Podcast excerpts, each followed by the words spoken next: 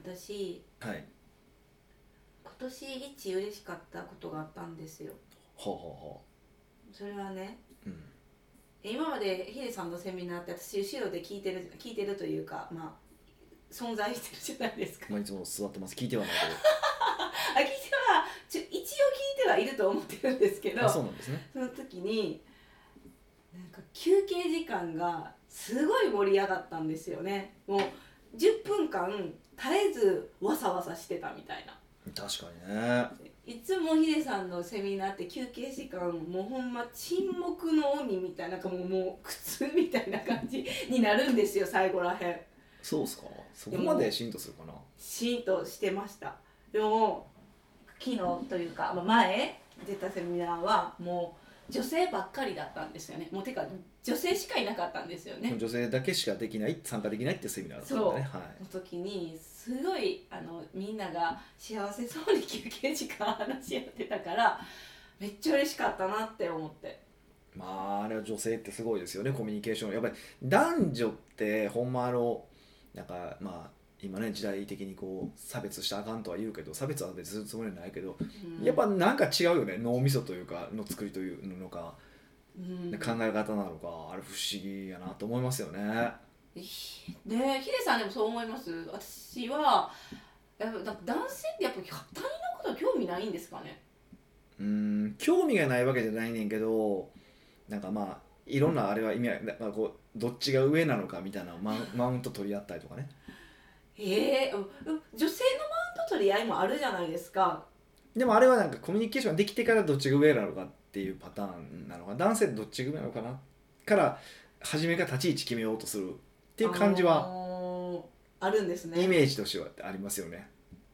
まあ、あくまで傾向としてですけどね。まあまあね得意なあコミュニケーション得意な男性もいいらっしゃいいまるすかもらんね,、ね。そうそうそう。だからそのあの休憩時間があっちゅう間でした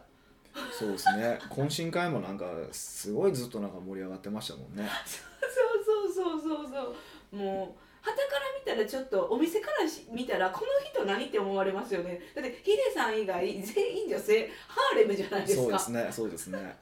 個室でね。ねだっていいつもやったらね逆に女性の方が少ないかうら、ん。あのねあれやったんですけどヒデさんを囲う会みたいな感じになってて面白いしヒデさんが喋ってなくとももうみんなそれぞれで会話で盛り上がってますもんね喋っててなんか僕の悪口いっぱい言ってましたよね。いや全然悪口ずなっんかと言ってない怖いだの、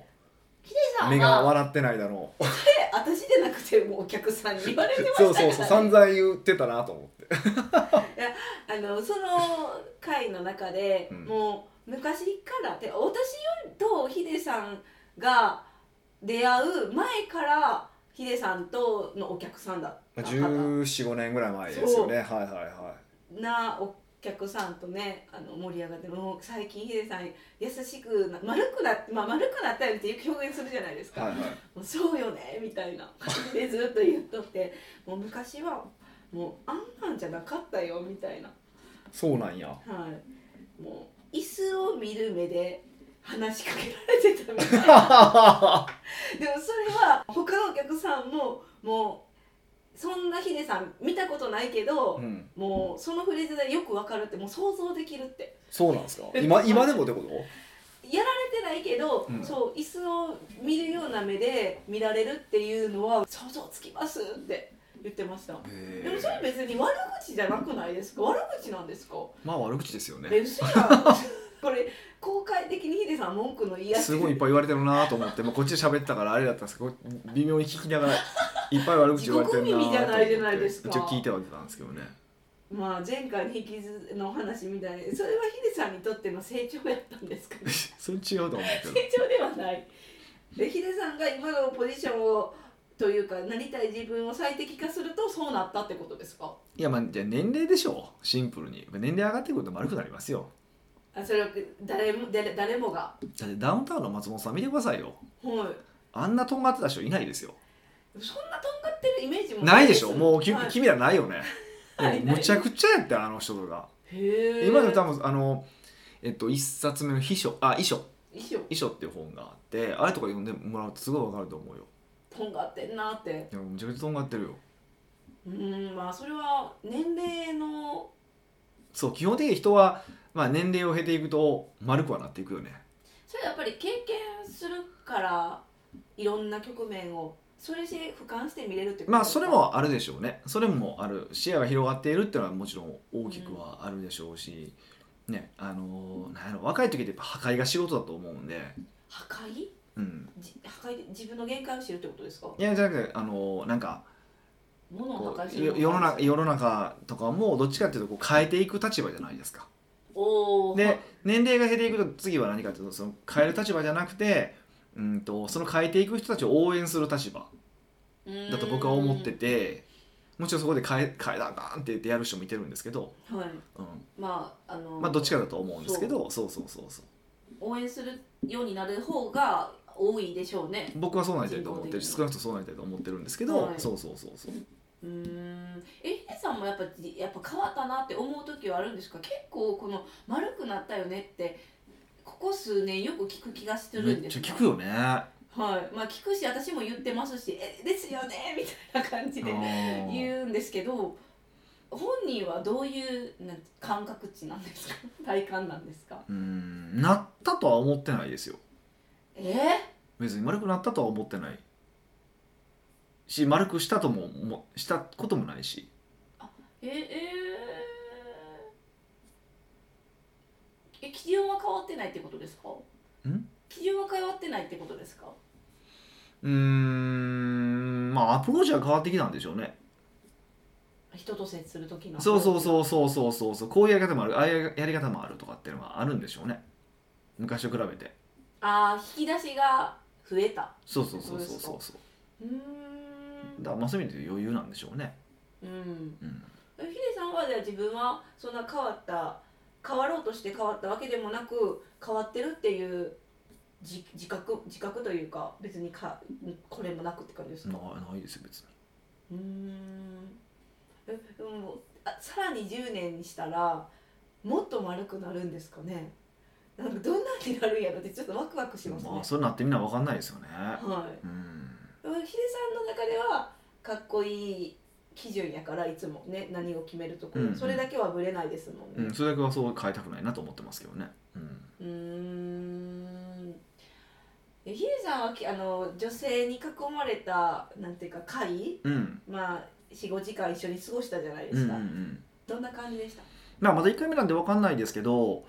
あのーやっぱりなんかハードルが高そうに見えてたんやなっていうのはすごいやっぱ見えましたよね。そのみんな怖がってましたもんねやっぱ怖いって言って言われてましたよとかこう北岡さんとこに行っていいのかみたいなああそうなんなら北岡さんとこ行っていいのかみたいな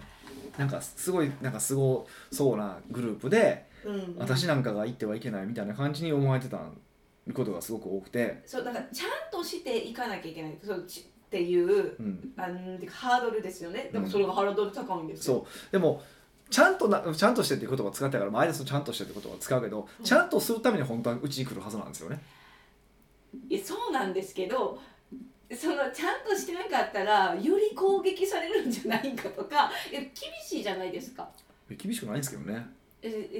えでもそのやっぱりそのメルマガとかやったら厳しい苦情で、うん一回でもヒデさんをそのリアルで見てちょっとでも話したらまあ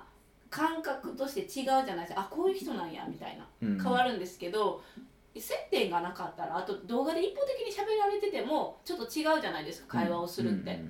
うんだからそういう機会をいっぱい増やしたらもっと女性増えるんかな女性じゃなかったとしても男性でも気に食う人は来れるんですかねうんまあねどうなんでしょう分からへんなと思ってるんですけどね。でもそのあの優しいウェルカムだよっていうヒデさんも知ってるしそういう人やでって思うんですけどやっぱもう厳しいヒデさんもいるじゃないですかもちろんまあ成果を出すためには厳しいと思いますね。あのこれやシビアだと思いますね。あそうそうなんですそうですよね、そういうなんだかひヒデさんがいなくなるのも嫌っていう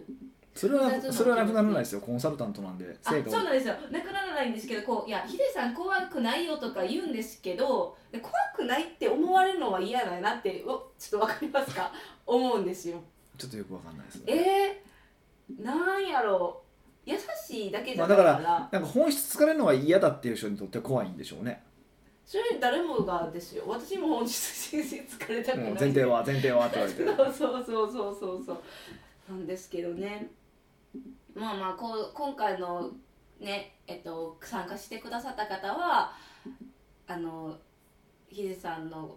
と一緒に喋ってから大丈夫って思ったと思うんですけど次セミナー会場に来てなかったらちょっとめっちゃショックですね まあ半年半 まあでも半年後どうなるか楽しみですよねどっちにしても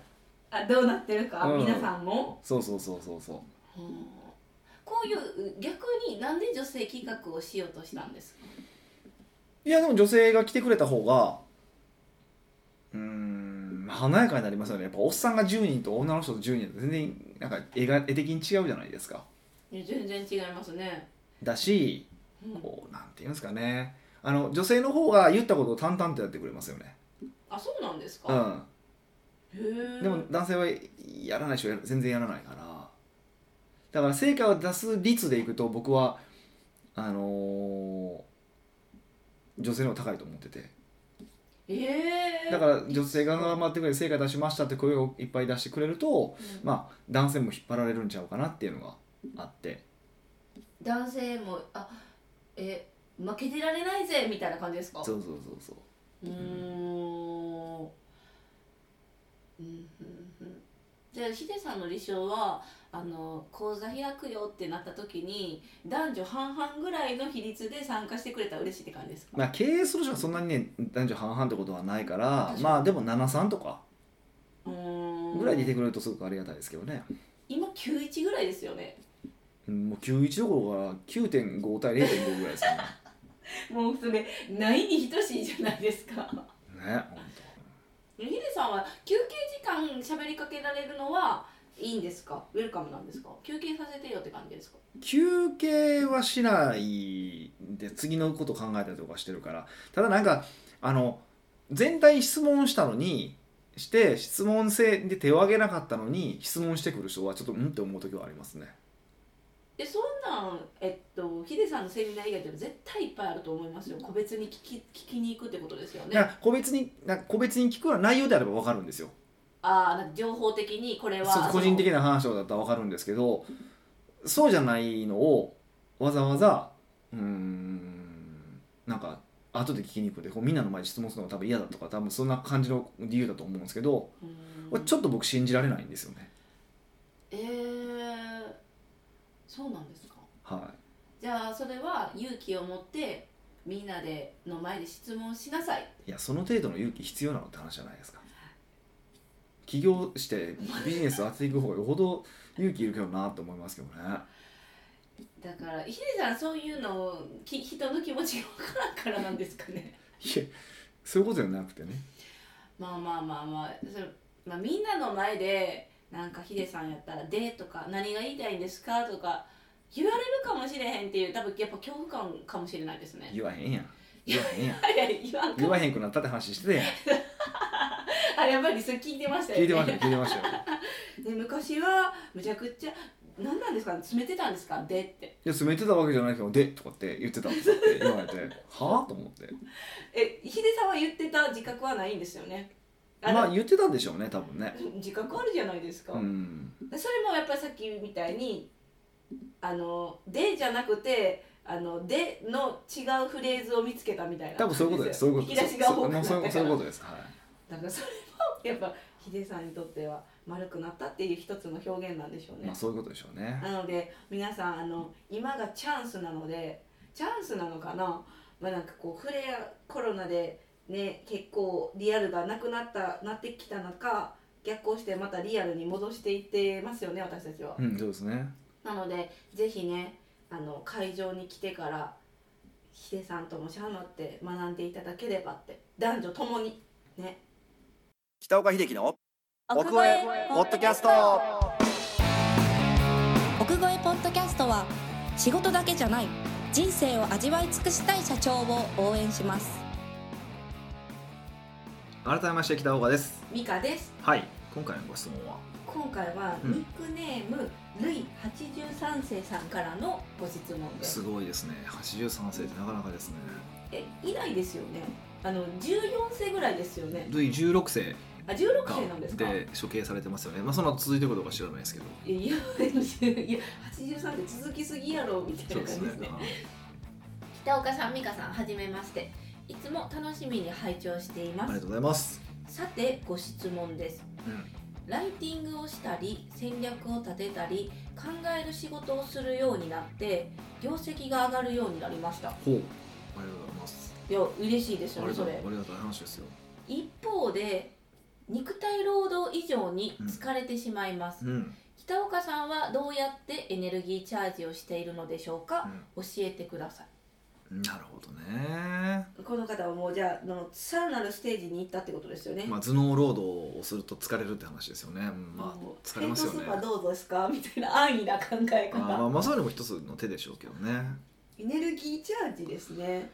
うんエネルギーチャージなうんなるほどなんか一個は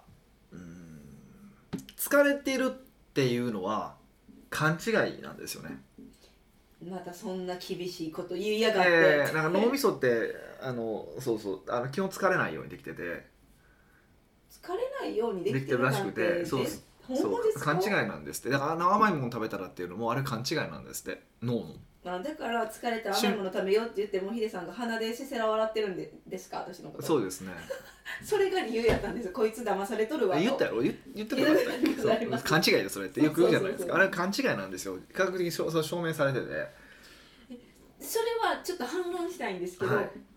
脳え脳がえか自分の思考が勘違いしてるってことですよね脳はほんまはそう思ってないのに、ってうことですよねーんいや脳が勘違いしてるあ脳が勘違いうんうんえでもで甘いもの食べるじゃないですかちょっと疲れが和らいだ気がするんですうんよ、うん、気がするんですよ、そううだからこれって私にとってはハッピーじゃないんまっあて、、だから全然それでいいんです よでも糖分を取ることによるいろんなデメリットがあるからそれは分かって食べてるよねってのは思ってるんですよえデブになるってことですかいやそれデブになるとか全然構わないんですけどえ,、ま、えほんまはあんまり仕事進まへんとかそんな感じですかいやいやそのなんかほら糖尿的な話とかなんかいろいろあるじゃないですそかの健康に対して、うん、そうそうそうそっちは怖いから、ううんんってのはあでります私よを心配してくださって声かけてくれているまあそこまでではない別いや勝そ手にうやって思ってよのたれ勝手にのたれ死の方が別に関係ないですからね僕にはうん思って言ってって言ったって言えばいいじゃないですかそこは思ってます思ってます おすごい思ってます、えはいえなのあの脳は勘違いしてるってえいうう話ん、ですたよだね、やっぱりえっとなんていうのかな人ってやり慣れない作業をするとはいやっぱ疲労感を感じやすいんですよねうんまあ、初めての出来事だからですそううそうそうそう、っていうふうにやっぱり脳ってそういうふうにできててだから脳って何をするのかっていうとどんどん無意識化していく無意識化していくえ要は習慣にしていくって言い方してもいいかもしれませんけどつらつらいですよその習慣になるまでがい一番つらいじゃないですか、うんまあそうなんですけどでもでもしんどいなと思っててもずっとやり続けると習慣になっていくじゃないですかうんね、なので実は考えるっていうことも習慣にしていくってことなんですようんでおそらく考えてめっちゃ疲れるんですっていうってことは多分考える日を作って考えない日も作ってると思うんですけどうんそれを毎日考える日を作るんですよ考える時間とかをはいっていうふうにすると実は考えるのが普通あ習慣ってやっぱりなんていうかな1週間に1回の習慣とかないんですよえー習慣ってのは基本的に毎日やるものが習慣なんですよまあふね、よくやってることを習慣って言いますそうよねそうずっとやり続け毎日やり続けていくことが習慣なのでそれを考えるともう毎日考えるっていう習慣にしていくと脳が考えるのが当たり前になっていくんですよねうん、だから結果として、まあ、その疲労感を感じづらくはなりますよね。えそれも脳の錯覚とかじゃなくてですかもう脳のそのなんていうかなその習慣化っていうのをい特性を生かしてる感じかな。うーんこういうことを思う時ってえしんどいんですよ ってこと。あのもうやり慣れてないから、はい。やるって考えただけでもちょっと億劫になっちゃなうもうなりま疲れてるからなりますよね。それをでもその解決策は毎日考えることだよって言われたら私やったらごっつチーンってなりますまああね。ヒデさんに聞いたのにこういうことでかただ長い時間考えなくてもよくて、間はい、とりあえず 1, 1分とか2分でいいから考えるんですよ。うん、で最近ちょっとまああのーあれウェブかなんかで見て昔読んだ本を思い出したんですよ。うーんで、まあ、うんちょっと何やったかなえちょっとちょっとタイトル忘れたんですけどあの要は何かっていうとうーんと考えるテーマをかんなんか紙に書いてでそれに対する回答をうーん6つぐらいかなバーって書く思いつきではいでそれを1分でやる1分で質問と質問設定と書くっていうのをやるんですよそれは質問をかいいをわーって貯めるんじゃなくて質問書いたら回答質問書いたら回答っていう流れでもちろん質問貯めといてもいいんですけどあのうんパッとい普段生きてる時とかに出てきたらいいんですけど基本的にはその質問を書いて回答を書くまでを1分っていうルールだけあってはいでその例えば何やろうなあの まあ重たいものであれば例えばその会社の戦略を大きく変えるとすればどどこから変えればいいのかとかだと思うしいやもっと軽いものでいくとうんとおしゃれおしおしあもうそれでもいいです ねとかおしゃれになりたいなら何をすればいいだろうかとかそんなんでもいいいいから質問を設定をしてそれに対して6つ回答を書く6つなんです6かつうん6つも出てくるんかな1分で書くで終わったらまた質問を書いて書く、まあ、別にそれをずっと連続で書いてもいいしあの1日にちょっとずつ分けててもいいんですけどやるっていうのをやっていくとその考えるっていうことに対して負荷がこう下がってくるというかああそれややっぱ習慣になっちゃってるしそうそうそうそう感じられてくるのはあると思いますね1分のうちにその質問回答1つの質問6つの答えっていうのを1分間中するってことですか1分一分でやってしまうまあで僕の経験で1分でなかなかできないので1分半から2分かかりますけどね1つの質問に対して、うんうんうんあそういうもんなんでうすんだねからそれでも相当速いスピードで考えてるわけじゃないですかうん、うっていうのを繰り返していくと思考することが当たり前のようになっていくっていうのはありますよねーん今のは思考の訓練として最初それを導入してみたらそうそうそううそうすると考えるのが習慣化していくのでで考えるとこうぼーっと考えるんじゃなくて書くっていうだけで全然変わってくるから考える質っていうのは、へえ書くっていう一つのアクションを入れることだけで、うん、だから例えばそういうことなんか悩みがあるとするじゃないですかこれこれそのこの書き方で考えてみるとすごいわかるんですけど、はい何悩んでるんやろうかって書いたら実は6つもないんですよえあったっけでもぐるぐるぐるぐる回ったらすごいいっぱいあるように感じるだけなんですよねうーんだから視覚化されてしまうと意外とへえあのーなんかああこんなもんなんやって気づけたりとかするんですよもう全てにおいては整理ってことですかまあそういうことやねもうね断捨離もそういうのもそうですうんしううんうんーんせ整理するとすっきりしますもんねヘイさんもやっぱ頭がぐちゃぐちゃになってるとかもう今日は考えられへんわって時はあのいきなりテーブルとか本とか片付け始めますもんねそうですねそれもそれも自分の中でのリフレッシュというかあれなんですかそうですねあと運動するってもそうですよねなんか一時期太陽礼拝してましたよねなんか休憩中にああ太陽礼する時もありますね、うん、それも一つの方法ですね、うん、そういうなんえそれは疲れた時のリフレッシュのなんていうかあの切り替え口ですよねあの掃除したりいきなりあの太陽礼拝あーそうそうそうそういうの一つの方法だから違うアクションをするっていうのも大事でうーん思考することって疲れるんですよね使えますねまあまあまあまあでもヒデさんはそのもう考えるのが仕事じゃないですか、まあ、ずっとし考えてまあ、ます基よね本的にはそうしようと思ってますねなるべくえやっぱその昔に比べてや考えることはそんな負荷じゃなくなってきたんですかうーんまあそうですね昔と比べればそうですねあと考える方法が分からないといけないってもありますよねえあその今の話でいくとその質問を設定するって結構重要ではいあの正しい質問をすると正しい回答が出てくるわけですよそう質問設定の方法が一番難しかったりとかしますよねうーん例えばじゃあ会社今の自分の会社は売り上げを上げるにはって言ったらちょっと漠然と大きすぎるわけですよはいでもリピート率を増やすにはとか単価を上げるにはとかってやった方がもっと具体的な回答が思い浮かぶと思いませんうん、全然違いましたそうそ街道うのそうそうそんな風にその質問の質を変えると回答の質が変わるからどうやってその質問の質を上げていくのかってことを考えるようになっていくって感じかなイメージ気軽に質問かけまたそのそのなんか正しい質問が正しい回答を生むやからそれでまた悩みそう質問がもう質問で悩みそそううそうそううだからどの質問がいいんだろうかって考えるのも大事だということですよね回答よりまず質問考えるのにすごい力使って、うんさらに回答も使うからもう最初の1か月間ぐらい疲労感半端ねえみたいな感じですね、うんルそイうですね83世さん、うんああやってくれるかなこのこの今の解決法それしかないですかもっと違う解決法ありますかあともう一個はえっ、と何かなあの2週間に1回ぐらい自分のタスクを書き出すってことをやってるんですよ。 2週間に1回自分のタスクを書き出すうん、はいでそれその時頭を空っぽにするんですよ。からもう全部書き出すんですよ。何をやるかっていうのを。あ何をやったかじゃなくて今から何をするのかっていうのを2週間に1回するってことそうそうそうそうとか何したいと思ってるかとかっていうことも含め全部書き出すんですよ。う、はいでその書き出す時にあのーそれをこうずっと書き出し続けて空っぽにするとむっちゃなんかね気持ちいいんですよ。うんまあちょっと考えることが気持ちいいってことを脳に教えていく感じですよね。うーんうんその時も付箋に書くんですかノートに書くんですかまあ付箋でもいいしノートでもどっちでもいいいいですけどひねさんはどっちで今やってるんですか僕は付箋でやってますね。なんで2週間に一遍なんですかまあ、1週間に1回だとちょっとペースが、まあ、やってもいいんですけど多いからううんうんうん2週間が1回がまあいい感じだよっていうそうそうそうそうそうそうそうへえあなんかの質問の時に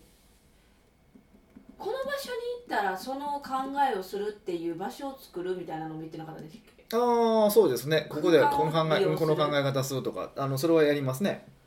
ここに行ったらでもかちょっと違うかんいやでもそれもこの解決方法それも一つですねここに行ったらこれ考えるとか決めておけば脳はそのモードに入るから考えやすくなるってのはありますねう